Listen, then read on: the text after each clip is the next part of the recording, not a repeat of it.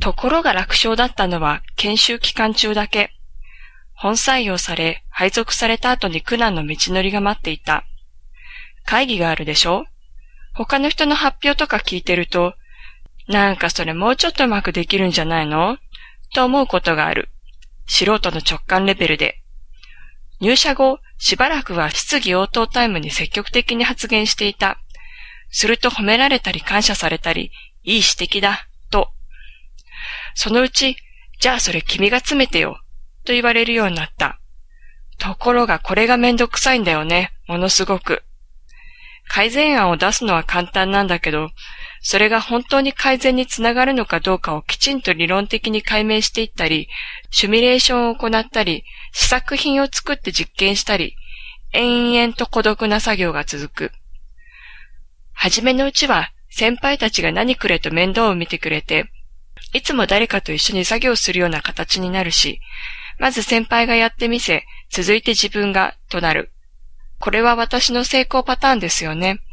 だからサクサク研究が進む。で、残念ながらアイデア倒れでした。という結論が出る。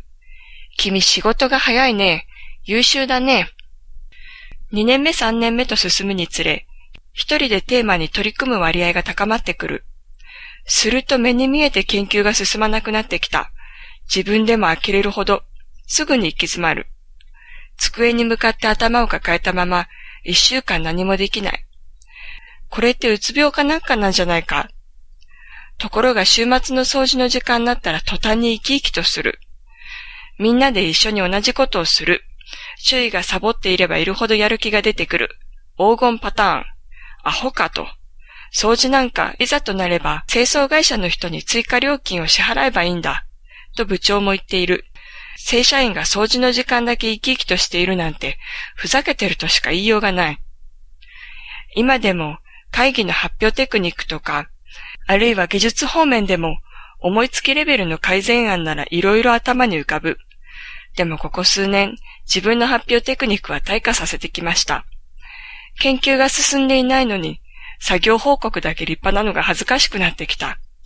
で、どんどん地味に印象に残らない方向へ。思いつきの改善案、言い出しっぺが検証しろとは言わないから、と宣言されたブレインストーミングでは、今も好き勝手に言っている。この時だけ、なんだやっぱり頭がいいんじゃないか、という顔をされる。でも発言に責任を取らなきゃいけない場面では、非常に口が重たくなった。だってアイデアの10に9は詰めていくとダメだと判明する。